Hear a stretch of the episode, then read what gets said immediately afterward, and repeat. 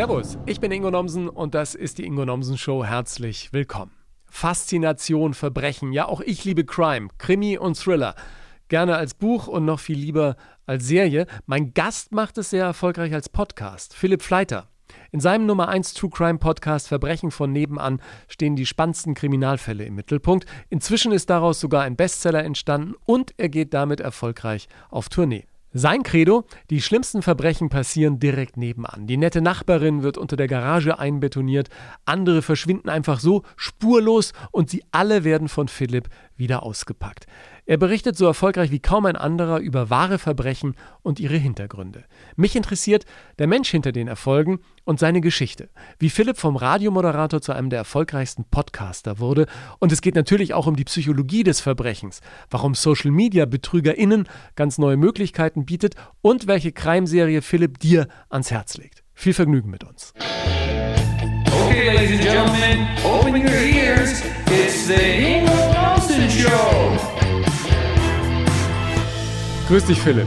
Hallo, Ingo. In deinem Buch schreibst du, die letzten zweieinhalb Jahre sind die wildesten in meinem Leben gewesen und doch ist alles so schnell gegangen, dass es sich anfühlt, als wäre dieses Leben jemand anderem passiert und nicht mir selbst. Beschreib doch mal, was in solchen Momenten mit dir los ist. Ja, das ist sehr schwer in Worte zu fassen, ehrlich gesagt. Äh, mittlerweile sind es ja schon länger als zweieinhalb Jahre, jetzt sind es schon fast dreieinhalb. Ähm, es passiert einfach so viel gleichzeitig und vieles davon sind Sachen, die ich mir immer gewünscht habe, irgendwann mal zu machen. Also ich glaube, jeder träumt ja davon, also jeder Mensch, der gerne liest, zumindest träumt ja davon, irgendwann mal selber ein Buch zu schreiben. Und dann kommt so eine Anfrage für so ein Buch und du schreibst da dran und äh, verhandelst mit Verlagen und äh, suchst dir eine Agentur und fängst dann irgendwann an zu schreiben, zu arbeiten. Und das alles hat ja so einen wahnsinnigen Vorlauf. Und dann kommt irgendwann dieses Buch raus und es fühlt sich gar nicht mehr so groß an weil du schon am nächsten Projekt sitzt. Und bei der Fernsehsendung äh, für Sky war es so ähnlich. Also der ganze Vorlauf, die Vorbereitung, die Verhandlungen, ähm, das zog sich über Monate hin. Und dann stehst du da auf einmal im Studio und funktionierst einfach nur. Und das beschreibe ich ja auch in dem Buch.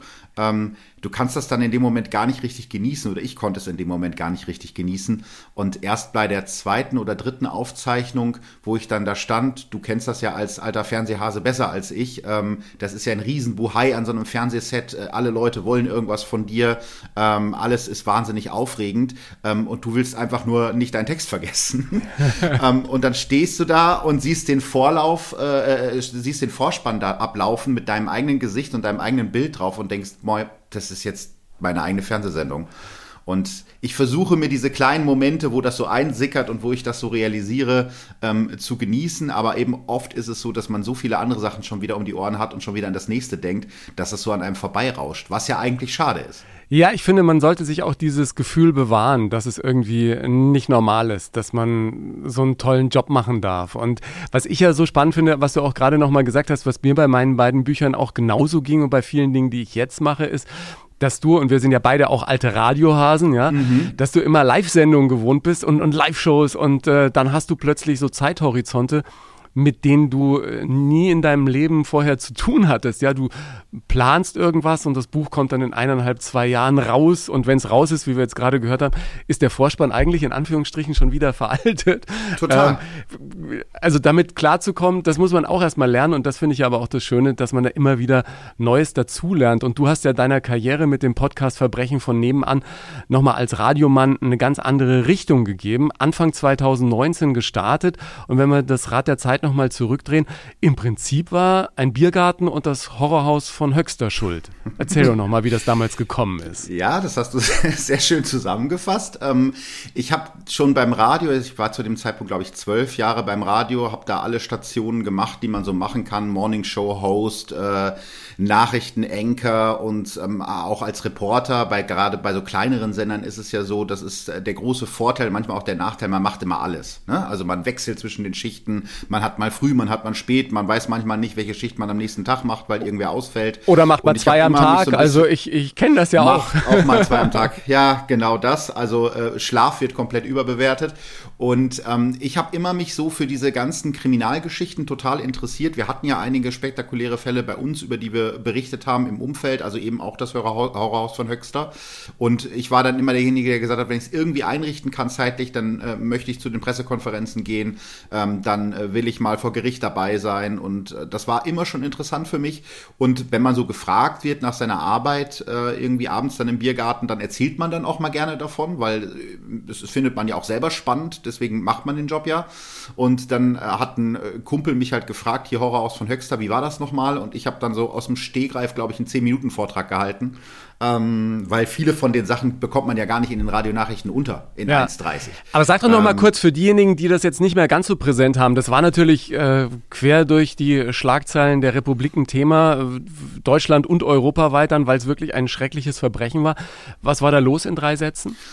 Ja, das ist ein Haus in Höxter Bosseborn, einem kleinen Dorf, wo eigentlich jeder jeden kennt. Und in diesem Haus wohnte ein Ehepaar oder ein, ein Ex-Paar, Wilfried und Angelika. Und die haben in diesem Haus mitten in einer ganz normalen Nachbarschaft über Jahre Frauen zu sich ja eingeladen und die da gefangen gehalten und furchtbar gequält. Und mindestens zwei Frauen sind an den Folgen dieser Quälereien gestorben und keiner von den Nachbarn will irgendwas mitbekommen haben. Und das ist was, was mich nachhaltig so fasziniert hat, weil ich gedacht, das kann doch nicht sein, dass sie da in ihrem Keller äh, oder irgendwie äh, an die Badewanne gekettet Frauen gefangen halten und nebenan spielt die Familie mit den Kindern im Garten. Das, das muss man doch mitbekommen. Und das war so ein bisschen der Fall, der bei mir den, den Anstoß gegeben hat, sich da noch weiter mit auseinanderzusetzen. Also über die eigentliche Tat heraus äh, zu überlegen, äh, was sind das für Frauen, die da hingehen? Ähm, warum merken die Nachbarn nichts? Und ja, das war tatsächlich ein bisschen der Startschuss für diese ganze äh, Sache, die jetzt passiert ist mit Verbrechen von nebenan. Da haben die Kumpels gesagt, da muss man doch was draus machen. Ja. Du hattest natürlich auch die Szene schon im Blick. Also True Crime war jetzt auch 2019 noch nichts äh, Unbekanntes, ja, als dein Podcast auf Sendung ging. Was glaubst du, hast du anders gemacht als diejenigen, die es schon gab? Ein paar waren ja wirklich schon on air. Ja, genau, es gab ein paar. Also diese ersten Gedanken dazu kamen 2018, da waren es noch weniger. Ich glaube, mittlerweile sind es 500, 600 gefühlt deutschsprachige ja, True Podcasts. Ne? Damals gab es drei oder vier. Und ähm, Zeitverbrechen gab es damals schon. Das ist für mich äh, nach wie vor so ein bisschen die Benchmark, weil die das sehr unaufgeregt erzählen und eben auch viele andere Aspekte mit reinnehmen. Und ähm, es gab aber auch sehr viele so Hobbyproduktionen, wo Leute einfach stumpf den Fall aus Wikipedia vorgelesen haben mit schlechter Tonqualität und ich gedacht habe, naja, also so schwer kann das ja jetzt auch nicht sein, das aufzunehmen, äh, ohne dass die Qualität komplett drunter leidet. Und mir war halt wichtig, dass ich das so erzähle, wie ich selber gerne hören oder lesen würde. Und zwar mit einem gewissen Spannungsbogen, das auch sehr detailliert zu erzählen, wo es eben möglich ist, dass ich mir, auch das kennst du aus dem Radio, Kino im Kopf, ja, das hauen einem die Programmdirektoren und Chefredakteure immer wieder um die Ohren. Du musst das so beschreiben, dass jeder sich das vorstellen kann. Und das war so ein bisschen meine Idee, dass ich das so schildere, dass ich mir vorstellen kann als Hörerin oder Hörer, wie sieht das da aus, wie riecht das da, wie klingt das da. Und da hatte ich wahrscheinlich auch Glück, dass ich einer der ersten war. Und ich würde schon sagen, dass das etwas ist, was meinen Podcast doch von vielen anderen unterscheidet. Was macht dieses Thema generell, glaubst du, so interessant, dass so viele Menschen gerne dieses True Crime hören. Ich meine, als wir groß wurden, gab es True Crime-mäßig nur Aktenzeichen Y, ja. Mhm. Und, und das war es dann eigentlich auch fast schon wieder.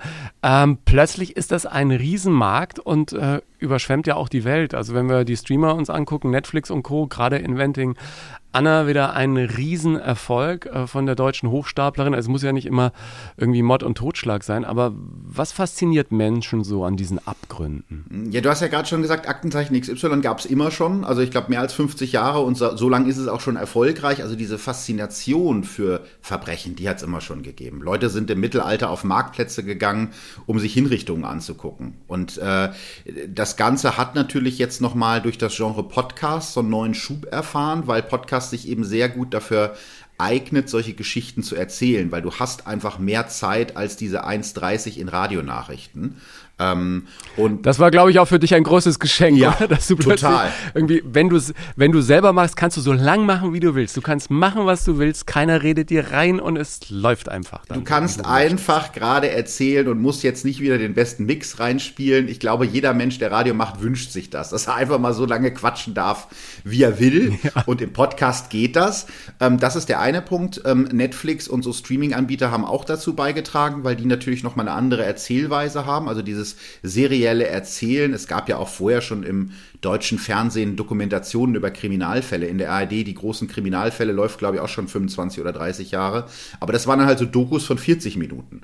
Und Netflix nimmt sich so einen Fall und streckt den dann auf 5, 6, 7, 8 Folgen. Ähm, das hat dazu beigetragen und ich glaube auch, dass die Pandemie und diese unsichere Zeit nochmal dem Ganzen einen, einen Schub gegeben hat, weil meine Theorie so ein bisschen ist oder eine von mehreren möglichen Theorien, dass wir gerade in einer Zeit leben, wo alles ungewiss ist. Hm. Wir wissen nicht, wie ist es die nächsten Tage, Wochen. Das hat uns die Pandemie gezeigt. Das zeigt uns gerade der Krieg in der Ukraine. Und äh, im, im True Crime Genre sind ja die Rollen sehr klar verteilt. Es gibt Schwarz und Weiß. Es gibt meistens einen Täter und es gibt ein Opfer. Idealerweise gibt es Ermittlungen, die am Ende dazu führen, dass der Täter gefasst wird. Und das heißt, du hast eine sehr klare Rollenverteilung. Und ähm, manchmal wünscht man sich das ja auch, dass die Welt so einfach ist, dass wir genau wissen, der ist der Böse, der ist der Gute und äh, der Böse wird einer Strafe zugeführt. Und ich glaube, dass das auch eine Rolle spielt. Also interessanterweise kriege ich immer wieder Nachrichten von Leuten, die sagen, das entspannt mich. Hm. Was ich erst total seltsam fand, weil wir reden ja über furchtbare Dinge. Aber es gibt viele Menschen, die das entspannt. Gibt es bei dir, der sich jetzt seit vielen Jahren so intensiv mit diesen Verbrechen, hm, die in unserer unmittelbaren Nachbarschaft geschehen, beschäftigt, auch sowas wie eine Art von Verständnis oder manchmal vielleicht sogar Sympathie äh, für den Täter, wenn es jetzt äh, vielleicht in Anführungsstrichen nur ein, ein Räuber ist oder so, oder ein Verständnis dafür, dass Menschen furchtbare Dinge tun, weil ihnen selbst als, als Kind äh, zum Beispiel furchtbare Dinge angetan wurden und die einfach auch nicht richtig betreut wurden und, und äh, einfach mhm. äh, nicht in die richtigen Bahnen gelenkt werden konnten, wieder gesunden konnten an den Verletzungen, die ihnen selbst widerfahren sind. Absolut, und das ist für mich auch ein bisschen ein Antrieb. Ich habe ja äh, Psychologie studiert unter anderem und dieses Verstehen wollen, warum wird jemand zum Verbrecher, das ist etwas, was mich durch meine Arbeit immer begleitet und der äh, liebe Kollege und Kumpel von mir, Leon Winscheid, hat mal in einer von meiner Podcast-Folgen gesagt, ähm, verstehen, aber nicht Verständnis und das trifft es ganz gut. Ich glaube, wenn wir versuchen zu verstehen, warum Dinge passieren, kann man überlegen, ob man Sachen nicht eventuell ändern könnte, gesellschaftlich, strafrechtlich und so weiter. Denn wie du gerade schon gesagt hast, oft sind solche Wege vorgezeichnet. Natürlich entscheidet man sich ja. am Ende des Tages immer selbst, ob man äh, jetzt ganz plakativ gesagt das Messer in die Hand nimmt oder nicht aber es sind ganz oft vorher schon viel, viele Sachen schiefgegangen und an vielen Abzweigungen ähm, haben Leute sich falsch entschieden oder eben auch diese Nachbarn, die weggucken. So viele Verbrechen können verhindert werden, wenn wir einfach mehr aufeinander Acht geben. Ähm, und mir ist gerade noch ganz wichtig aufzuführen, dass ich nicht nachvollziehen kann, dass manche Leute so einen, äh, einen Hype um zum Beispiel Serienkiller machen. Es gibt ja Leute, die äh, kaufen sich T-Shirts äh, mit äh, Ted Bundy drauf oder, äh, äh, oder irgendwie äh, Charles Mason oder sowas. Das ist mir äh, fremd, weil ich glaube, man muss solche Leute nicht abkulten. Aber klar gibt es Täter, du hast gerade an, äh, angesprochen, so Betrüger, Dagobert, ne, Arno Funke, das ist ein unheimlich sympathischer und verschmitzter Kerl. Und natürlich hat man ein bisschen Sympathien für den, aber da muss man natürlich immer abwägen. Ich glaube, jemandem, der irgendwie 20 Leute umgebracht hat, dem kann ich wenig Sympathie und Verständnis entgegenbringen. Ja, Verbrechen von nebenan, wir haben es ja schon angesprochen, ist ja auch immer wieder diese Frage, inwieweit haben Menschen wirklich was mitbekommen oder eben nicht und vielleicht sogar weggeschaut. Das Horrorhaus von Höxter war dein Ausgangspunkt dieser ganz neuen äh, Karriere. Was war bei dem und anderen Verbrechen deine Schlussfolgerung? Haben da Menschen wirklich weggeguckt, unbewusst, bewusst? Oder kriegt man es einfach manchmal auch nicht mit, weil sich das Verbrechen eben ganz äh, bürgerlich kleidet? Das ist tatsächlich auch eine Erkenntnis daraus, dass das Verbrechen eben oft nicht da stattfindet, wo man es vermutet, sondern äh, im schönen Einfamilienhaus in der ruhigen Nachbarschaft, wo die Nachbarin angeblich zur Kur ist, aber in Wirklichkeit einbetoniert unter dem Garagenboden liegt. Also das gibt es schon auch, das Verbrechen, was sich bürgerlich kleidet. Aber im Nachhinein ist man natürlich immer klüger. Psychologisch äh, nennt man das ja Rückschaufehler, dass man sagt, man hätte doch und man sollte doch. Aber Höchster ist schon so ein Fall, wo dann nachher Nachbarn auch vor Gericht ausgesagt gesagt haben, na ja, da waren immer so Frauen, die waren so abgezehrt mit abgescherten Haaren und ähm, das kam uns schon komisch vor. Aber wir dachten halt, die wären krank und irgendwie wollten wir da auch nicht weiter nachfragen, weil die Nachbarn, die waren eh komisch. Und natürlich musst du dich dann nachher ja. fragen, hätte ich da nicht eventuell eingreifen müssen. Dem Vorwurf äh, kann man den Leuten jetzt nicht direkt machen, vielleicht hatten die auch Angst, aber die Frage muss äh, zumindest erlaubt sein. Agatha Christie, die große Krimischriftstellerin und Legende, hat ja mal gesagt, das Böse bleibt niemals ungestraft, aber manchmal ist die Strafe ein Geheimnis. Wie wichtig ist dir bei den Fällen, die du aufarbeitest, dass am Ende dann doch die Aufklärung steht und der oder diejenige dingfest gemacht wird, die dafür verantwortlich ist? Das ist mir schon wichtig, insofern zum einen, weil mein Gerechtigkeitsempfinden sehr stark ausgeprägt ist und ich das einfach gar nicht gut haben kann, wenn Leute ähm, mit ihrem Verbrechen davonkommen. Zum anderen aber auch deswegen, weil es mir die Informationsgrundlage für die Fälle gibt. Wenn du irgendwie eine oder anderthalb Stunden über einen Fall reden willst, brauchst du ja viele gesicherte Informationen. Und in sogenannten Cold Cases, also ich kriege immer wieder Fallvorschläge, mach doch mal was über den Fall oder über den Fall, kommst du sehr schnell in den Bereich der Spekulation, weil du eben nichts weißt. Und damit fühle ich mich nicht wohl, weil Informationen aus, aus Gerichtsprozessen zum Beispiel, da gibt es psychologische Gutachten, da gibt es Zeugenaussagen, die sind dann ja gesichert, dann hast du halt Infos, aus denen du was bauen kannst. Und bei so Cold Cases fängst du dann an rumzuspekulieren und sagst, naja, es könnte ja sein, dass es der Nachbar war. Und das machen ja auch viele Kolleginnen und Kollegen von mir. Aber man darf eben nie vergessen, der Nachbar hat auch eine Familie und ist vielleicht völlig unschuldig. Also wer bin ich, dass ich dann in einem Podcast erzähle, ah, den fand ich immer schon komisch, der muss es gewesen sein. Da hast du ja auch eine gewisse journalistische Verantwortung. Wie viele Verbrechen, glaubst du, bleiben heute bei uns unentdeckt? Also ich habe mal ähm, äh, in einem Artikel gelesen, ich weiß gar nicht mehr von wem, und mir hat es auch mal ein Rechtsmediziner erzählt, das hat mich sehr, sehr schockiert. Er hat gesagt, wenn äh, äh, auf jedem Grab in Deutschland, wo das Opfer eines unentdeckten Tötungsdeliktes liegt, eine Kerze brennen würde, dann wären alle Friedhöfe hell erleuchtet. Also man mhm. geht davon aus, dass gerade bei Tötungsdelikten die Hälfte unentdeckt wird. Das sind dann halt so die Fälle, wo die Oma am nächsten Tag irgendwie tot im Bett liegt und äh, vielleicht war es doch der Enkel, der das Kissen genommen hat und ihr es aufs Gesicht gedrückt hat, weil wir in Deutschland keine wirkliche Kultur der Rechtsmedizin haben. Ne? Also viele Todesfälle werden erst gar nicht untersucht, wenn sie unverdächtig sind, in Anführungsstrichen. Da ist also ein äh, großes Potenzial von, von unentdeckten Verbrechen, das muss man leider so sagen. Was ich ja immer wieder sehr interessant finde, ist, dass offensichtlich auch viele Menschen nicht verurteilt werden, obwohl sie ein Verbrechen begangen haben, weil die Justiz mhm. gar nicht nachkommt, ja, und dann mhm. immer wieder Fehler macht äh, und dann Menschen, die eigentlich safe irgendetwas verschuldet haben, einfach so davonkommen. Das muss jemanden, der sich intensiv mit der Materie beschäftigt, ja noch mehr aufregen als mich. Ja, total. Also ich habe ja in meinem Podcast auch immer wieder äh, Justizirrtümer drin, ähm, wo ich dann berichte, wie sowas passieren kann. Und als jemand, der jetzt zum Glück noch nie größere Berührungspunkte mit der Justiz hatte, macht einem das schon Angst. Also du kannst, wenn du Pech hast, in Deutschland äh, mal ganz schnell verknackt werden für etwas, was du nicht begangen hast. Ähm, das sind natürlich seltene Ausnahmefälle, aber es kann eben passieren. Und dann da wieder rauszukommen, ähm, ist mehr oder weniger fast unmöglich. Also ich habe zum Beispiel einen Fall, an den ich mich gut erinnere, ist der Fall der Familie Rupp aus Bayern, ähm, wo den Familienmitgliedern vorgeworfen wurde, den Vater getötet zu haben. der Vater war irgendwann verschwunden. Das war ein Landwirt, der wohl auch äh, in seiner Familie ein, ein schlimmes Regiment geführt hat, der, der geschlagen und geprügelt hat. Und der ist eines Tages weg und dann sagt die Polizei, na ja, das muss die Familie gewesen sein. Die haben den umgebracht. Und ähm, die sind äh, auch zu Geständnissen gedrängt worden, ähm, haben dann gestanden unter Druck und sind verurteilt worden. Und Jahre später taucht da dann, ich glaube, es war in der Donau, äh, das Auto äh, des Vermissten wieder auf und da sitzt die Leiche drin. Und äh, mhm. damit ist völlig klar, diese ganze, dieser ganze Hergang, dass die den Vater umgebracht und irgendwie auf dem Feld vergraben haben, kann nicht mehr aufgehen. Und die Staatsanwaltschaft sagt, na ja, also gut, da saß der vielleicht in dem Auto drin, aber deswegen können sie ihn ja trotzdem umgebracht haben. Also wenn die Justiz sich auf jemanden eingeschossen hat, dann krallen die sich auch daran fest. Und das ist schon was, was einem dann manchmal ein bisschen Angst macht, wenn man drüber nachdenkt. Mir macht es ja dann auch große Angst, wenn ich höre, dass es einfach viel zu wenig Richter gibt, die überhaupt äh, mhm diese Verbrechen weiterverfolgen und äh, Menschen dann hinter Schloss und Riegel bringen.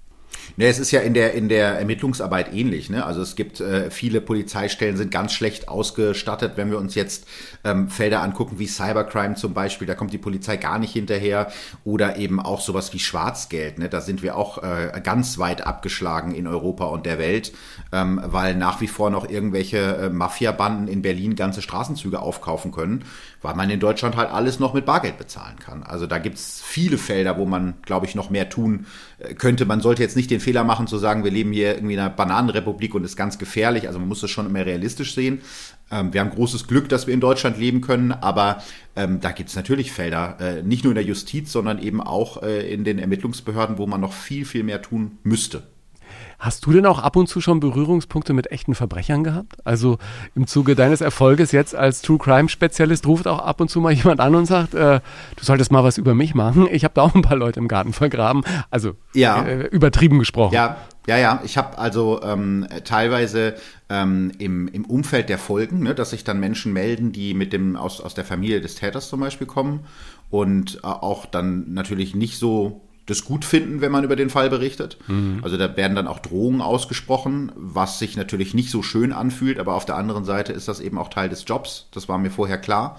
Ähm, und auch, man zieht natürlich auch Verrückte an, das muss man auch ganz klar sagen. Also ich habe auch schon Briefe gekriegt von Leuten, die gesagt haben, ja, ich äh, habe hier Leute umgebracht und dieser Fall ist noch niemals an die Öffentlichkeit gekommen und mit dir will ich jetzt da einen Podcast drüber machen, wo ich gedacht habe, äh, mein lieber Herr bitteschön, Staatsanwaltschaft, äh, ne? Also das gebe ich dann schon weiter an äh, die, die Herren und Damen von der Polizei, damit die sich drum kümmern. Ja. Am Ende des Tages ist dann auch nichts draus geworden, der war halt einfach bekloppt, aber sowas gibt es natürlich auch. Ne? Wie bist du eigentlich einst als Kind mit dem Verbrechen in Verbindung gekommen? Hast du auch die Krimis verschlungen oder hast du irgendwelche äh, Ermittler im Fernsehen verfolgt? Wie, wie hat sich diese Liebe zum Verbrechen entwickelt? Also das hat bei mir schon angefangen, äh, als ich einigermaßen gut lesen konnte. Damals bei uns auf dem Land gab es so eine kleine Pfarrbibliothek, die wahrscheinlich insgesamt 200 Bücher hatte.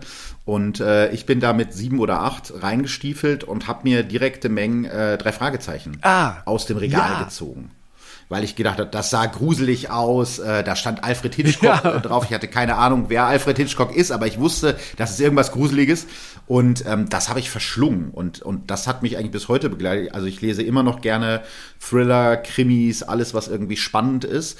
Und ja, ich glaube, das hat mich schon so ein bisschen geprägt. Ich hatte auch, wie wahrscheinlich viele Jungs und Mädels in meinem Alter, einen Detektivclub, wo wir unschuldige Menschen aus dem Gebüsch heraus beobachtet haben okay. und uns irgendwie Kennzeichen aufgeschrieben haben von verdächtigen Autos. Ja, ja. Ähm, wir haben nie, nicht ein einziges Verbrechen geklärt, aber ja, das war eigentlich schon in meiner Kindheit so ein Ding, dass ich da äh, irgendwie das immer spannend fand, auch selber Detektiv zu spielen. Ja, ja, das hatte ich auch. Ich habe neulich erst beim äh, Durchsehen alter Unterlagen in irgendwelchen Kisten so ein Buch gefunden, da stand groß drauf Detektivbüro Wiesel, Beobachtungen und dann oh. mit Daten und war aber nach zwei Seiten wieder vorbei. Ja? Also dann haben wir dann doch lieber die drei Fragezeichen als Kassette gehört. Ich war ja ganz glücklich, als ich vor, ist jetzt auch schon ein paar Jahre her, zum ersten Mal bei den drei Fragezeichen dabei sein durfte als äh, ein, äh, ein Bösewicht einmal und, und dann sitzt du dann plötzlich mit den Helden deiner Kindheit an einem Tisch und äh, sprichst diese Hörspiele und denkst dir, Alter, ist wieder so ein Moment, ne? wie wir vorhin am Anfang gesprochen haben, wo du denkst, in welchem Film bin ich denn gerade? Aber es hat sich irgendwie ganz, ganz gut entwickelt, ja. Das heißt, du hast die Nummer von Frau Körting? Äh, ich habe die Nummer von Frau Körting, ja, genau, sogar die Handynummer. Ich da musst, da musst du mal, dann musst du mal für mich vorsprechen, weil das wäre tatsächlich, also ich glaube, danach, äh, danach kann ich beruhigt sterben. Das ist auch noch so ein Lebenstraum von mir. Drei Fragezeichen wäre ganz, ganz groß. Da hast du mir was voraus. Ja, ich guck mal, ob wir da nicht gemeinsam dann in einer Folge irgendwie ein Verbrecherduo spielen könnten oder so. Das wäre doch irgendwie eine, wär eine coole Nummer. Ich, ich rufe Heike Diene mal an. Äh, das ist echt grandios da. Ne? Das äh, wurde damals und wird, glaube ich, immer noch in einer alten Villa in Hamburg aufgezeichnet im ersten Stock ist ein Tonstudio richtig so noch mit den großen Mehrspurbändern und dann sitzt du an einem Tisch und jeder raschelt und so oh. und macht dann gleich die Geräusche selber und das ist natürlich toll. Ich hatte am Anfang echt so einen kleinen Kloß im Hals, weil du dann wirklich hier mit Oliver Rohrbeck und, und wie sie alle heißen, an einem Tisch sitzt und dann echt mit denen gemeinsam da ein Hörspiel machst. Also der Biss der Bestie hieß unter anderem eine Folge, ja. Ah, okay. das ist echt, echt ganz cool. Aber dich hat es ja dann nicht zum Schreiben gezogen und in erster Linie nicht zum Verbrechen, sondern dann doch zum Radio, weil Radio für dich auch ein faszinierendes Medium war? Ist es immer noch. Also ich finde es ganz schade, dass ich jetzt gar keine Zeit mehr habe, richtig Radio zu machen. Ähm, aber das ist, ich habe halt verschiedene Sachen ausprobiert. Mir war klar, es soll so Richtung Journalismus gehen. Das hat sich schon relativ schnell rauskristallisiert. Ich glaube, ich habe mit 16 oder so das erste Praktikum oder 15, 16 bei so einer lokalen Tageszeitung gemacht. Und ähm, da war das dann halt so Kaninchenzüchterverein, äh, so und so viele Zeilen drüber schreiben. Das fand ich nicht so richtig geil. Ähm, und dann Anfang des Studiums hat man so berufsbegleitende Praktika gemacht und ich bin beim Radio gelandet und habe direkt so von den ersten ein, zwei Tagen gemerkt, das ist es. Das ist, was ich machen will. Quatschen, ähm, dieses Direkte, dass es so schnell geht, dass du keine Vorlaufzeiten hast, dass du einfach, wenn was passiert, ins Studio rein und sofort live on air. Das ist immer noch was, wenn diese rote Lampe angeht, wo ich so einen Adrenalinkick kriege. Ähm, das macht einfach großen Spaß und auch immer tolle Kollegen äh, gehabt und habe ich immer noch da.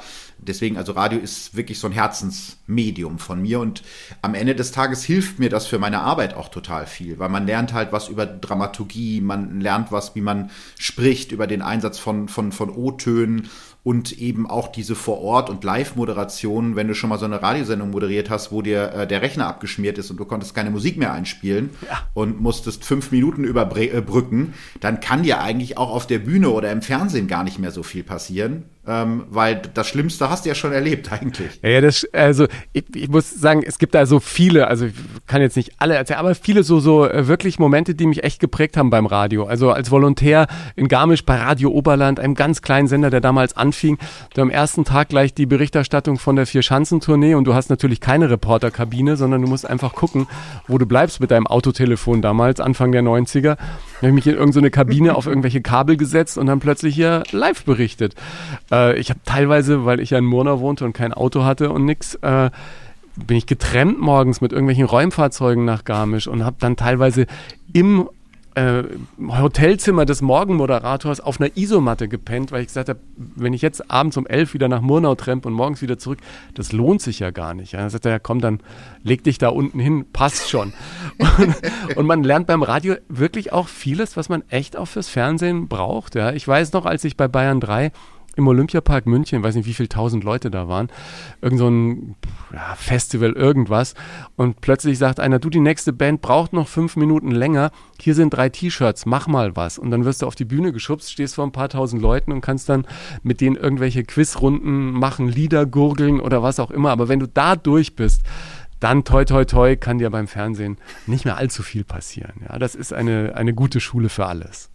Definitiv. So, ja. Also die, gerade diese, diese wilden Live-Moderationen, das kennst du ja dann wahrscheinlich auch. Irgendwie so Autohaus, äh, Schlippenkötter, Vorstellung des neuen Ford Landwirtschaftsmesse. Ja, genau. Und dann ist irgendwie 35 Grad an dem Tag. Es kommt einfach keiner. Du hast ungefähr fünf Besucher, die vor der Bühne stehen, die du alle namentlich begrüßen kannst. Ähm, da kann dir nichts mehr passieren. Landwirtschaftsmesse Weilheim. Das war äh, ganz, ganz großes, äh, großes Kino. Aber was ich ja auch an deiner Karriere jetzt so spannend finde, ist, dass wenn man mal irgendwas mit Medien macht und plötzlich geht irgendwas durch die Decke, mhm. wie jetzt dein Podcast. Plötzlich kannst du alles machen. Du hast eine Live-Show, schreibst ein Buch, hast bei Sky eine Fernsehsendung und plötzlich fallen alle Dominosteine um, die man sich je gewünscht hat, oder? Das ist doch ein bisschen wie Schlaraffenland. Ja, es ist einerseits ein bisschen wie Schlaraffenland, aber es erhöht natürlich auch wahnsinnig den Druck. Ähm, also ich bin natürlich unglaublich dankbar dafür, weil jeder von uns wünscht sich ja, das machen zu können, was er liebt und damit Geld zu verdienen. Also was, was Schöneres gibt's ja gar nicht. Ähm, aber klar, ähm, dann wird auf einmal, geht's darum, ja, machst du eine Live-Show, kannst du dir das vorstellen? Ja, klar. Und auf einmal weißt du dann äh, in anderthalb Jahren im Herbst schon, da bin ich in, keine Ahnung, äh, Bonn und trete da live auf. Also diese Plan, diesen Planungshorizont, den hatte ich ja vorher gar nicht, dass mein Leben so durchgetaktet ist. Und wenn man als, als Freiberufler, der ich ja immer war in meinem Leben, ähm, äh, diese Erkenntnis, dass man auch nicht alles annehmen muss, das ist auch etwas, was ich jetzt gerade lerne, weil du ja, ich ja früher wirklich ganz viele Sachen noch zusätzlich gemacht habe, weil ich gedacht habe, okay, wenn das wegbricht, dann habe ich noch das Format und äh, das nehme ich auch noch an. Und jetzt muss ich einfach dazu kommen, dass ich überlege, okay, ja. brauche ich das jetzt wirklich finanziell? Und weil du ja immer denkst, wenn du jetzt absagst, es kommt nie wieder. Aber es ist ja völliger Quatsch. Also eigentlich, es kommt immer wieder, es gibt immer wieder neue Chancen und manche Sachen sollen dann auch einfach so sein. Ähm, das ist für mich gerade das, was ich lernen muss, weil Absagen fällt mir schwer. Ja, mir auch total. Ich habe das ja in meinem Buch Hilfe, ich bin zu nett, reichhaltig beschrieben, dass wenn du dann so viel machst und äh, plötzlich nachts äh, vor der Haustür ausgespuckt wirst, um morgens wieder ins ja. Fernsehstudio zu gehen, nachmittags wieder irgendeine Veranstaltung, Gott weiß wo, das äh, zehrt auch so ein bisschen an den Kräften. Und auf der anderen Seite ist es natürlich auch toll, weil du das leben darfst, was du dir immer irgendwie gewünscht hast. Ne? Bei dir war es ja, glaube ich, auch, ich weiß nicht, wie du das siehst, so, dass du mit deinem Thema zur richtigen Zeit am richtigen Ort warst, weil du passt natürlich perfekt auf diese große Welle des True Crimes, die da plötzlich abhob und, und jetzt spricht mhm. jeder davon. Ja, also ist ja doch ein großes Geschenk gewesen, da den richtigen Riecher gehabt zu haben. Absolut, absolut. Also das war natürlich einer der Gedanken, die ich damals hatte, war, dass ich gesehen habe, da gibt es einen Markt. Da ist noch nicht das, was ich selber ger gerne hören würde, gibt es noch nicht. Ähm, aber da gehört viel, viel Glück natürlich auch dazu, wie du schon gerade gesagt hast, der richtige Moment. Und am Ende des Tages musst du dann aber auch was daraus machen ne? und musst die Chance dann auch ergreifen. Und wenn du gefragt wirst, kannst du dir vorstellen, eine Fernsehsendung zu machen, ähm, sag ich natürlich in meinem jugendlichen Leichtsinn, pff, na klar, Fernsehen kann doch nicht so schwer sein, hab doch Radio schon gemacht. Und natürlich ist es schwer. Ja, eben. Und das, das Gleiche ist mit, mit dem Buch, kannst du dir vorstellen, ein Buch zu schreiben, ja, gar kein Problem.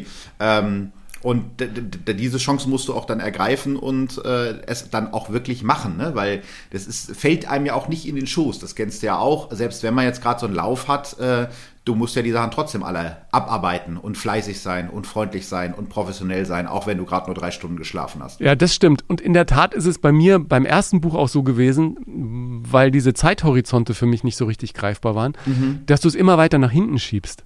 Und plötzlich rückt der Termin näher und ah, ich, ich sehe, das ging dir ähnlich, oder? Und dann bist du am Ende aber, also ich habe, nachdem ich die erste Version fertig hatte, lag ich mit Grippe erstmal im Bett das ist ein Punkt, den ich gerade noch sagen wollte. Es ist total wichtig, wenn du deinen Job so liebst und da so für brennst, ist die Gefahr sehr, sehr groß, dass du dich verbrennst, weil es sich ja alles nicht wie Arbeit anfühlt. Dass man dann abends irgendwie, man kommt nach Hause, wie du gerade schon gesagt hast, irgendwie wird von einem Fahrer nach Hause gebracht und guckt dann aber trotzdem nachts um halb zwei nochmal aufs Handy und beantwortet Instagram-Nachrichten ähm, und kommt halt nie runter. Und das ist gefährlich, das ist nicht gut. Und das ist etwas, was ich schon vor ein paar Jahren gelernt habe beim Radio, dass du irgendwann dann mal, wenn du das immer machst und immer der Nette bist und immer alles annimmst und sagst, ja, kein Problem, mache ich auch noch, dass du dann irgendwann nicht mehr kannst. Und ähm, da bin ich schon ein bisschen egoistischer geworden, da habe ich draus gelernt. Das heißt egoistischer, ich, ich schütze mich besser selbst oder ich versuche mich besser selbst zu schützen und auch mal zu sagen, nee, das mache ich jetzt gerade nicht, ähm, aber klar, ähm, die Verführung ist halt groß, weil sich's nicht wie Arbeit anfühlt. Es ist ja irgendwie auch das Hobby, was man da macht, für das man Geld bekommt. Ja, ja, aber es ist ein Prozess, und weil du gerade nett sagst, mein Buch heißt ja nicht umsonst Hilfe, ich bin zu nett, weil man dann irgendwann mhm. auch mal an sich selber denken sollte. Sag mal, wie haben deine Eltern diesen äh, Erfolg von dir in den letzten Jahren wahrgenommen und überhaupt diesen Wunsch, in die Medien zu gehen? Also meine waren ja da sehr reserviert am Anfang, aber je mehr sich der Erfolg einstellt, umso mehr äh, sind natürlich alle in deinem Umfeld auch glücklicher. War das bei dir ähnlich? Also ähm, es ist ganz interessant, weil ich schon Eltern habe, die, denen ist immer wichtig war, auch bei meinen Geschwistern, dass wir irgendwie was machen aus uns. Ne? Also äh, die waren schon stolz auf uns, aber die haben uns gefördert und gefordert. Und das ist, glaube ich, auch der richtige Weg. Ja. Ähm, und ganz am Anfang so richtig vorstellen konnten sich meine Eltern das mit Radio sowieso nicht. Und ich kann mich noch daran erinnern, dass mein Vater mal irgendwann zu mir gesagt hat, ja, was willst du denn bei Radio Gütersloh? Da ist doch so ein Dorfsender, geh doch mal direkt zu einem großen Sender. Und im Nachhinein war es eigentlich genau richtig, wie ich es gemacht habe, weil wäre ich zum WDR gekommen als Praktikant, hätte ich da vielleicht äh, Zuschauerpost beantworten dürfen als erstes. Ja. Und bei einem kleineren Sender ist es so, ach, du kannst einigermaßen gut sprechen, ja, dann machst du jetzt hier mal gerade den Aufsager. Oder du gehst direkt zu einer Pressekonferenz. Und das hätte ich ja bei einem großen Sender nie gehabt. Und äh, klar äh, wurde dann auch mal zwischendurch, ja, willst du nicht noch mal was anderes und äh, probier doch mal und so. Und so langsam, also mein Vater hat neulich mal zu mir gesagt, ja, das war doch, hast du schon richtig gemacht mit, mit Radio Gütersloh damals. Und das war für mich ein ganz große, äh, ganz großes Ding, weil der äh, manchmal Schwierigkeiten hat, einem zu sagen, dass man was gut gemacht hat. Da freut man sich dann umso mehr darüber. Und ähm, jetzt so langsam sickert das natürlich ein. Ne? Also auch so bei Verwandten, ähm, die können sich ja unter Podcasts auch teilweise gar nichts vorstellen. Das ist was ganz Fernes für die. Wenn du sagst, ich hatte jetzt in der letzten Folge irgendwie eine halbe Million Zuhörer oder so, das ist ja was, was man sich gar nicht vorstellen kann. Aber wenn das Kind dann in der Zeitung steht, in der Tageszeitung, das ist natürlich was anderes. Nee, aber die sind, die sind alle ganz, ganz stolz auf mich und, und eher so ein bisschen besorgt, dass ich mir zu viel vornehme. Und was ich aber auch gut finde, in meinem, eigentlich in meinem kompletten Umfeld, dass da keiner ist, der mich so mega abfeiert und sagt, boah, Philipp, du bist der Allergeilste und die Folge, die war wieder mega. Weil ich glaube, dass das gar nicht gesund ist. Und das ist dann eher so, dass, dass ich dann, wenn die neue Folge rauskommt, dass mein Vater dann sagt, ja, nee. Oder als ich jetzt, neulich war ich bei, bei ProSieben eingeladen, bei Zerwakis und Optenhöfel und ich war halt mega stolz, weil Live-Fernsehen und so. Und äh, Papa meinte, ja, da hast du ein bisschen breitbeinig gesessen, das sah nicht so gut aus. Ey, das, das, ist, ist so aber immer, das Feedback. Das war die, die, die, mhm. die größte Kritik meiner Mutter an, an meinen Fernsehsendungen. Äh, ist bis heute äh, falsche Haltung. Nicht so breitbeinig. Bitte nicht, nicht auf der Couch am Tisch so breitbeinig. Das, ja. das, das schaut nicht aus. Das schaut nicht aus. Aber vielleicht sind wir da einfach zu wenig sensibilisiert für sowas, ja. Du wohnst ja immer noch in Gütersloh, oder? Mhm, ja. Warum? Also es, es lockt doch längst mhm. Berlin, Hamburg, Köln, die Medienhauptstädte der Welt. Ja, das stimmt. Ähm, aber ich habe ja meine Familie hier, ich habe meinen Freund hier, ich habe meine Freunde hier und äh, du musst ja sowieso viel reisen in dieser Branche. Also ich bin natürlich sehr, sehr oft in Köln, weil mein Management auch da ist und viele Drehs da sind. Das ist von hier aus zwei Stunden mit dem Zug. Oder manchmal musste man nach München oder musste man nach Hamburg. Also ich glaube, egal wo du, wo du wohnst, du musst eh in einen Flieger oder ein ICE steigen. Und dann ist es auch fast egal, wo du wohnst. Also da ist die Lage von Gütersloh ganz in Ordnung, weil das in der Mitte von Deutschland ist und man kommt von hier aus überall schnell weg. Ähm, und ja, das, das erdet mich halt einfach. Aber lustigerweise, sobald es mit dem Podcast losging, gingen auch die Gerüchte dann auf einmal los. Ne? Dass dann Leute gesagt haben, die waren dann völlig überrascht, mich auf der Straße zu treffen. Du wohnst noch in Gütersloh? Du hast, ja, genau. gehört, du, hast dir, du, hast dir, du hast dir eine Wohnung in Köln gekauft, habe ich gehört. Ich so, das ist ja schön, dass ich schon so viel Geld verdient habe, dass ich mir eine Wohnung in Köln gekauft habe. Genau. Aber nee, ich, ich finde das sehr, sehr erdend und ich mag es hier. Also warum, warum sollte ja. ich woanders wohnen? Was ich ja irgendwie total interessant finde, du hast jetzt auch gerade gesagt, dein, dein Freund wohnt da, du gehst ja auch offen damit um, dass du schwul bist. Du mhm. hast sogar vor ein paar Jahren mal ein Buch über Trennungen schwuler Männer geschrieben und du sagst, im Zuge deines Erfolges ist dir total wichtig, einfach zu sagen, hey, ich lebe so und ähm, mir wäre es damals, als ich noch jünger war, wichtig gewesen, auch solche Vorbilder in Anführungsstrichen gehabt zu haben. Ähm, hat so am Anfang da so ein bisschen eine, eine kleine Orientierungslosigkeit in deinem Leben, wie, wie, wie sage ich es meinem Umfeld oder was meinst du damit genau? Nee, tatsächlich gar nicht so sehr in meinem Umfeld. Also ich habe mich mit 16 geoutet, was ja relativ jung ist und das Outing ist auch sehr gut aufgenommen worden. Mhm. Also da habe ich wirklich großes Glück gehabt äh, in meiner ganzen Familie bis zu meiner Oma äh, die unglaublich stolz auf mich war. Ähm, sie ist leider jetzt ja gestorben an Weihnachten, aber die hat mich immer unterstützt und das ist ja für eine Frau der Generation auch nicht selbstverständlich. Ähm, ja. Die mag auch und mochte auch meinen Freund sehr gerne. Also das ist ein, ein da habe ich ein sehr liebevolles und tolles Umfeld gehabt, aber der Weg dahin, dieser, diese Selbstfindungsphase, die ja wahrscheinlich jeder Teenager in der Pubertät hat, dass du irgendwann merkst, als, als heterosexueller Junge, Mädchen sind doch nicht nur doof, äh, mhm. oder eben andersrum. Ähm, da hat mir schon ein bisschen gefehlt ein Wort für das, was ich bin. Das, das wusste ich gar nicht so richtig. Ich habe gemerkt, ich bin irgendwie anders. Und ähm, zu dem Zeitpunkt, als ich in dem Alter war, waren halt Schwule, die man in den Medien wahrgenommen hat, waren eben auch sehr schwul. Wobei ich jetzt nicht sagen will, dass das schlimm ist oder so. Aber wen man so kannte, waren so Leute wie Ralf Morgenstern, Thomas Hermann, so Paradiesvögel, die ich, die ich alle bewundere und toll finde. Mhm. Aber das hat sich nicht so angefühlt, als wäre ich das. Also dann, da kommt man ja so als 14-, 15-Jähriger, wenn man solche Leute im Fernsehen sieht, denkt man so, okay, der ist schwul, bin ich dann auch so? Und das war das, was ich damit meinte. Also so, so Leute, die, die, wie man sie jetzt vielleicht äh, hat, wie, wie Thomas Hitzelsberger oder auch, auch Politiker, ähm, ähm, wo du denkst, ah, okay, das ist ein Stück der Normalität. Und eben das war das, was ich meinte mit, mit, mit Vorbildern. Und obwohl ich ja in meinem Umfeld und jeder, der mich kennt, wusste, dass, dass ich schwul bin, ich habe da nie ein Geheimnis draus gemacht, war das dann nochmal was anderes, sozusagen ein öffentliches Outing im Rahmen dieses Podcasts zu machen, weil ich am Anfang gedacht habe, das tut ja gar nicht Not, was hat das mit mir zu tun, das ist ja meine Arbeit. Aber irgendwann kamen dann immer mehr Fragen, hast du eine Freundin, hast du eine Frau, bist du verheiratet, hast du Kinder? Und es hat sich nicht richtig angefühlt, auf diese Fragen irgendwie so ausweichend zu antworten.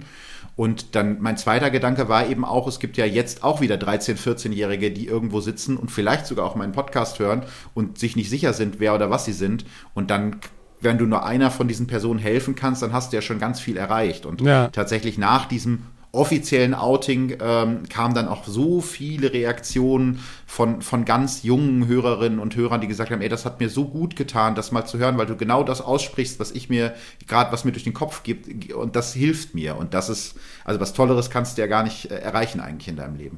Ja, ja, also ich, ich finde das immer wieder gut, wenn ich, wenn ich sowas höre, weil ich glaube, dass sich da wirklich gesellschaftlich noch eine Menge verändern muss und auf mhm. der anderen Seite bin ich irgendwie dann total äh, glücklich, dass wir hatten, ich hatte zum Beispiel einen schwulen Onkel, wir hatten Schwule in der Familie und das war aber mhm. auch ganz normal. Ja? Also das war jetzt für mich als Kind nichts Ungewöhnliches. Da gibt es äh, welche, die eben auf Männer lieben Männer, andere Männer lieben Frauen, Frauen mhm. lieben Frauen. Und es ist, äh, war nichts Besonderes, ja. Und ich finde schön, wenn diese Gesellschaft immer mehr dahin kommt, dass man sagt, ja, jeder wie die Kölner sagen ja immer, jeder Jack ist anders, aber jeder hat halt irgendwie seine Art äh, zu leben und das ist auch völlig okay und, und auch gut so und, und völlig normal, ja. Ja. Und ich finde interessant, dass, dass du jetzt auch nochmal sagst, äh, was es mit einem macht, wenn man plötzlich in der Öffentlichkeit steht und wird da reingeschwappt und dann äh, wird das Privatleben interessant, ja. Mhm. Das ist echt ein schmaler Grad. Es gibt ja auch Leute, die machen das gerne und die, die, die zelebrieren ihr Leben in der Öffentlichkeit. Ähm, kann auch ein Geschäftsmodell sein, ne? Genau, das kann ein Geschäftsmodell sein, ist es, ist es für viele auch. Ähm, aber ich kann mir das halt nicht vorstellen, weil ich für mich brauche auch diese Rückzugsmöglichkeit und ich habe jetzt zum Glück auch einen Freund, der nicht sagt, ey geil, ich möchte jetzt auch eine sexy Influencer-Karriere verfolgen ja, und genau. äh, bitte poste möglichst viele Bilder von mir, ähm, weil ich glaube auch, dass ich gar nicht, dass es gar nicht so ein gutes Beziehungsmodell ist, wenn beide so in die Öffentlichkeit drängen. Ja. Ähm, ich bin ganz froh, dass der einen ganz normalen Job hat und äh, äh, ein normales Leben, ja. im Gegensatz zu mir manchmal. Ja, genau. Ich meine, diese ganze Welt des Internet, die bietet ja auch eine Menge Möglichkeiten für äh, eine moderne Art von Verbrechen. Ja, ich sag meiner Mutter immer, die jetzt auch auf Instagram unterwegs ist, pass mal auf, äh, wer dich da alles anschreibt und was sie am Ende des Tages von dir wollen äh, das ist manchmal gar nicht so ungefährlich, ja. Und gerade, ich glaube, Menschen, die damit nicht so ja, die damit noch nicht so umgehen, als würde es wirklich zum Alltag gehören. Für die ist das ja immer noch äh, dieses viel zitierte Neuland. Und die sind vielleicht auch eher dazu bereit, da mal ein paar sehr private Informationen auf einem Kanal zu einem netten Menschen, der da via Internet zu einem kommt, zu geben. Und was mit den Informationen am Ende passiert, kann halt wirklich dramatische Folgen haben. Ja. Und wir sehen es ja jetzt auch, ich glaube, dieses Inventing Anna äh, auf, auf Netflix ist ja auch mhm. ein Paradebeispiel dafür, wie jemand durch geschicktes Platzieren irgendwelcher Fotos auf Social-Media-Kanälen plötzlich von einem in Eschweiler groß gewordenen Mädchen zu einem Superstar der High Society äh, New Yorks wird, oder? Das ist ja auch strange. Ich dachte am Anfang gar nicht. Meine Frau sagte, das ist eine wahre Geschichte. Und ich so, what? Habe ich eine Podcast-Folge zu gemacht, kann ich sehr empfehlen. Aber das ist, äh, ich glaube, Inventing Anna oder, oder der Fall Anna Delvey beziehungsweise Anna Sorokina ist ja deswegen auch so interessant, weil es eine der ersten Fälle ist, wo eine Hochstaplerin wirklich die Social-Media-Plattform so für sich genutzt hat. Die wusste genau, wenn ich jetzt äh, auf der Party mich mit dem fotografieren äh, lasse, sieht mich jetzt auf Instagram wieder der und denkt, ah, okay, die muss wichtig sein, weil die war mit dem und dem auf der und der Party. Ja. Und das ist, finde ich, ein sehr schönes und zutreffendes Bild für Social Media, weil wir zeigen ja immer nur die schönen Seiten von uns. Und manchmal merke ich auch selber, wenn ich das sehe bei manchen Kolleginnen oder Kollegen oder auch nur bei Freunden, die dann wieder im geilsten Urlaub sind und ich hocke da in, in, in Gütersloh und, und sitze irgendwie an einem Buch und draußen regnet's, ähm, das frustriert einen manchmal auch. Und ich glaube, man muss sich immer bewusst machen, okay, der hatte wahrscheinlich auch einen scheiß Regentag, aber davon postet er einfach kein Foto. Also das ja, genau. ist, gibt ja ein völlig verzerrtes Bild der Realität, äh, wo man eben nicht denken sollte, dass das die Realität ist. Oder du sprichst mit jemandem und sagst, ey, weil muss ja cool gewesen sein, dein Urlaub. Ach du, wir hatten dauernd Regen, aber ein Tag war Sonne, da haben wir ein paar Bilder gemacht und die gepostet. Das heißt, ah, ja. so sieht's aus. Ja, wir waren äh, letztes Jahr im Sommer auf Mykonos im Urlaub, mein Freund und ich, weil wir gedacht haben, muss man sich mal angucken, ähm, hatten Bock irgendwie auf Strandurlaub. Und es ist ja so ein Influencer-Paradies. Gut, hätte ich vorher wissen können, wenn ich mich informiert hätte, habe ich nicht. Und ähm, das war am Pool von diesem Hotel, das war halt so ein Infinity-Pool, wie er von Influencern gerne für Fotos genutzt wurde. Und da konnten wir den ganzen Tag diese Fotoshootings beobachten. Da waren Frauen, die waren dann nur für ein, zwei Nächte eingebucht, wahrscheinlich weil es auch relativ teuer war, und haben dann aber äh, zwölf Bikinis mitgehabt pro Tag, um dann immer in unterschiedlichen Bikinis sich zu fotografieren, um so zu tun, als wären sie länger da gewesen. Und meistens die armen Männer mussten dann irgendwie ins Wasser springen mit Handy ganz weit oben, damit es nicht nass wird und Fotos machen. Da habe ich gedacht, was ist das denn für ein Leben? Ihr könnt euch da nicht einmal hinlegen und entspannen, sondern müsst die ganze Zeit Fotos machen. Das ist doch furchtbar. Krass. Aber diese Anna, ne, die muss ja jetzt zurück nach Deutschland, habe ich gerade gelesen irgendwie. Hat glücklicherweise, ja. ich glaube, die über 300.000 äh, Dollar, die sie anderen Leuten abgezockt hat, die hat sie alle wieder zurückbezahlt. Aber das wird auch lustig werden wenn die zurück in Deutschland ist. Ja, sie hat, hat dank Netflix zurückzahlen können. Das war ja das, das Geld, was Netflix ihr gezahlt hat für die, für die Verfilmungsrechte. Und ähm, sie saß jetzt schon länger äh, in Abschiebehaft, weil ihr Visum abgelaufen war und die amerikanischen Behörden sie gerne loswerden wollten. Und soweit ich weiß, müsste sie jetzt sogar schon wieder in Deutschland sein. Und ich bin sehr gespannt. Ich vermute nicht, dass sie nach Eschweiler zurückkehren wird, sondern sie wird irgendwo zusehen, dass sie in Paris oder so wieder die nächsten Leute findet, die sie aufs Glatteis führen kann. Ja, das ist ja echt so eine professionelle Dampfplaudererin. Mhm. Ähm, Gibt es ja auch im, im Showgeschäft, ja. Also, Durchaus. Die erkennt man aber dann äh, glücklicherweise dann äh, relativ gut.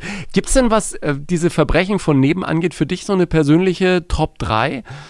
der Verbrechen, wo du sagst, das sind eigentlich so meine Lieblingsverbrechen, klingt jetzt irgendwie auch komisch, ne? aber mhm. so die, die interessantesten Cases, die ich aufgearbeitet habe? Also ich muss sagen, ähm, da habe ich es auch wieder ähnlich wie die drei Fragezeichen, weil die auch immer gefragt werden. Ich habe bei Andreas Fröhlich interviewt und er meinte auch mal, er wird immer gefragt, was ist seine Lieblingsfolge und er sagt, das ist immer die aktuelle, die wir gerade aufgenommen haben und das geht mir auch so, weil du hast da ja gerade dein Herzblut reingesteckt und denkst so, das ist jetzt die coolste Folge, die ist jetzt gerade für mich vorne. Ähm, und tatsächlich jetzt gerade eine der, der neuen Folgen, Folge 72 war das, glaube ich, das ist eine ganz unglaubliche Geschichte über jemanden, der versucht, seinen eigenen Tod vorzutäuschen um Versicherungen zu betrügen. Und die ist so lustig, die Geschichte. Deswegen empfehle ich die Neueinsteigern. Ähm, Folge 72 ist das, glaube ich, Scheintod heißt die, weil die eben zeigt. Aber der lebt noch und äh, genießt ja. sein äh, Leben jetzt aber nicht mehr in ganz so vollen Zügen.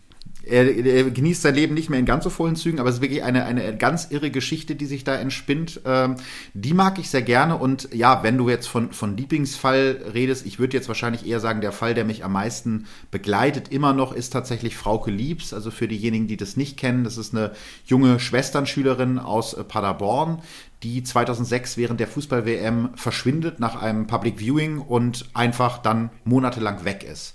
Und am Anfang schreibt sie noch SMS an äh, ihren ehemaligen Freund und an ihre Mutter und meldet sich sogar auch noch telefonisch eine Woche lang und dann ist Stille. Und Monate später wird dann ihre Leiche gefunden und keiner weiß bis heute, was ist passiert. Wer hat sie entführt? Wie kann jemand mitten in einer vollbelebten Stadt, wo die Kneipenmeilen voll sind, verschwinden, ohne dass es irgendjemand mitbekommt? Und warum hat sie immer wieder angerufen? Also wer, wer war der Entführer, der sie hat anrufen lassen? Ähm, den Fall hatte ich auch bei mir im Podcast und habe auch in einer anderen Folge dann ein Interview mit ihrer Mutter äh, im Podcast gehabt, die halt heute noch nicht weiß, was mit ihrer Tochter wirklich passiert ist. Mhm. Und das geht mir dann schon sehr, sehr nah, weil es eben nicht abgeschlossen ist. Und ich glaube, mit sowas kannst du auch nie abschließen, wenn du nicht weißt, was da passiert ist. Ja. Und die große Frage vieler Krimi-Fans, wie oft ist der Gärtner jetzt wirklich der Mörder? ich überlege gerade, ob ich irgendeinen Fall hatte, wo der Gärtner der Mörder war. Ich glaube nicht. Also dieses Krimi-Klischee kann ich nicht bestätigen. Ja. Was ich natürlich unbedingt noch brauche für die Playlist zum Podcast, ist dein bester Song der Welt. Als Radiomann hast du da wahrscheinlich auch eine ganze Liste. Ich würde dich aber trotzdem bitten, für diesen Podcast einen speziellen Song auszuwählen. Oh Gott, da bin ich jetzt ja gar nicht drauf vorbereitet. Und das Schlimme ist, als Radiomensch hast du ja so viele Lieder im Kopf. Ähm, also ich habe einen Guilty Pleasure Song tatsächlich, der, ähm, in der in der schlechtesten Laune der Welt, wo ich immer mitsummen muss und der mich irgendwie immer nach vorne bringt. Und es ist tatsächlich äh, Toxic von Britney Spears. Ach. Weil das ein so gut geschriebener äh, Popsong ist der so catchy ist und so gut produziert, ähm, dass der mich jedes Mal wieder kriegt. Also ich denke eigentlich, es soll nicht so sein, aber irgendwie, wenn der irgendwo läuft, drehe ich, dreh ich auf. Auch noch äh, nach 15 Jahren. Dementsprechend wäre es wahrscheinlich der Song. Also dann ist es der. Dann nehme ich den auf die Liste und ich lasse dich natürlich auch nicht gehen ohne deine Binge-Watch-Empfehlung für das nächste Wochenende. Hast du irgendeine True Crime oder Krimiserie, die man unbedingt geguckt haben muss? So einen kleinen Geheimtipp vielleicht? Also, Krimi, ich habe zwei Tipps. Also, äh, Krimi-Tipp ähm, für diejenigen, die es noch nicht gesehen haben, gibt es, glaube ich, auf Sky Mare of Easttown mit Kate Winslet. Ich weiß nicht, ob du das schon gesehen hast. Nee, habe ich noch nicht äh, gesehen. als, als abgewrackte Dorfpolizistin in einem ganz furchtbaren Fall ermitteln muss. Und es ist so gut gemacht, psychologisch so interessant. Ähm, das ist, wäre mein Crime-Tipp und tatsächlich mein All-Time-Favorite nicht immer allen Leuten empfehle, weil die irgendwie immer noch keiner kennt, diese Serie, oder zu wenig Leute kennen, ist die dänische äh, Serie Borgen. Das ist eine Polizserie äh, und ich sage immer. Mega. Kennst du auch, ne? Das ist das bessere House of Cards. Ähm, ich bin ganz froh, dass es jetzt bald eine neue Staffel geben soll nach zehn Jahren. Und diese Serie ist so toll erzählt, weil da wirklich in der ersten Staffel mal ein Charakter auftaucht und erst in der dritten Staffel erfährst du alles über ihn. Das ist so gut geschrieben, so gut gespielt. Wer diese Serie nicht kennt, unbedingt angucken. Also das ist mein immer wieder Tipp. Philipp, ich danke dir ganz herzlich. Weiter viel Erfolg vor der Fernsehkamera, auf der Bühne, mit Büchern und im Podcast muss ich dir den ja nicht wünschen. Da bist du ganz weit vorne. Danke dir ganz herzlich für deine Zeit. Vielen Dank, hat sehr großen Spaß gemacht. Wenn du mehr zu den Menschen im Podcast wissen und tiefer in die Themen eintauchen willst, in den Shownotes gibt es jede Menge Links dazu. Folg mir auf Instagram oder Facebook, teile den Podcast mit deiner Community und anderen, denen er gefallen könnte, poste dein Feedback unter den Beiträgen zur Folge oder schick mir einfach eine Nachricht. Wenn du Lust hast, schau gerne auch in mein Buch Hilfe, ich bin zu nett rein, in dem ich meine Entwicklung der letzten Jahre beschreibe, raus aus der Nettigkeitsfalle, rein in ein ganz neues Leben. Ich freue mich, wenn du auf Apple Podcasts oder Spotify eine ehrliche Bewertung abgibst, das erhöht die Sichtbarkeit der Show. Dank dir dafür. Die Playlist zum Podcast heißt Der beste Song der Welt und die gibt's auf meinem Spotify-Kanal. Alles wird in den Show Notes verlinkt. Dir vielen Dank fürs Hören heute und bis zum nächsten Mal.